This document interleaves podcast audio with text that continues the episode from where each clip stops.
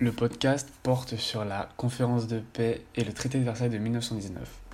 Donc la conférence de paix se tient à Paris en 1919 et on peut y voir deux conceptions qui s'opposent.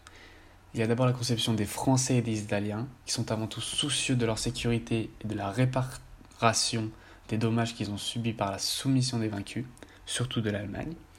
Et il y a celle des Américains et des Anglais qui privilégient le retour à une vie politique et diplomatique fondée sur le droit des peuples à disposer d'eux-mêmes et à la liberté de commerce. Donc ce traité de Versailles est signé le 28 juin 1919 et il règle le sort de l'Allemagne. En effet, l'Allemagne est jugée responsable du déclenchement de la guerre et d'en subir les conséquences. Dans un premier temps, le territoire allemand est réduit et morcelé.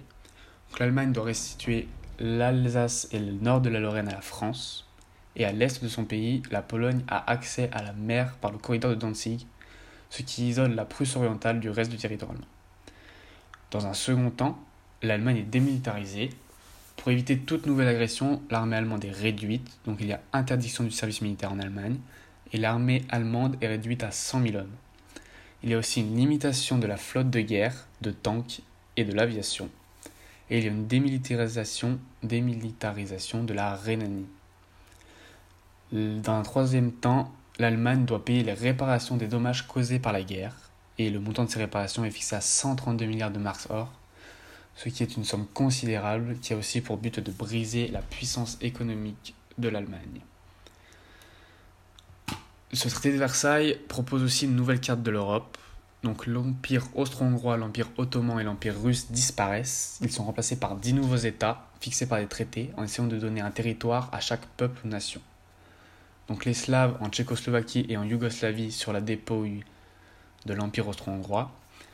Il y a l'apparition de la Finlande, de l'Estonie, la Lettonie et la Lituanie sur l'Empire russe. La Pologne apparaît elle sur les territoires pris à l'Allemagne, l'Autriche-Hongrie et la Russie? Et donc les Autrichiens, les Hongrois et les Turcs des anciens empires conservent chacun un État limité à leur territoire national. Avant tout, cette conférence de paix a pour but de maintenir la paix en Europe et donc les États décident de créer une société des nations qui doit faire respecter le principe des nationalités et éviter une nouvelle guerre par une diplomatie ouverte. Cependant, ce traité a des limites car les pays vaincus contestent le traité élaboré en leur absence, l'Allemagne n'était pas présente lors de ce traité.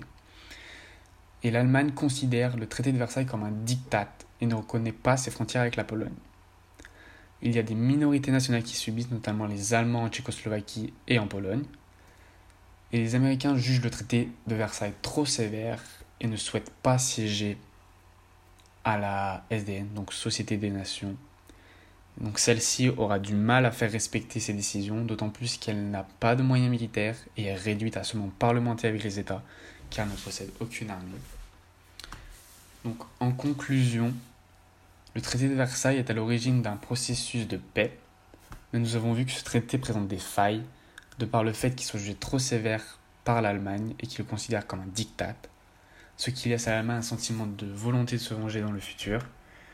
Donc ainsi il est important de se demander si le traité de Versailles n'est pas l'une des causes de la Seconde Guerre mondiale.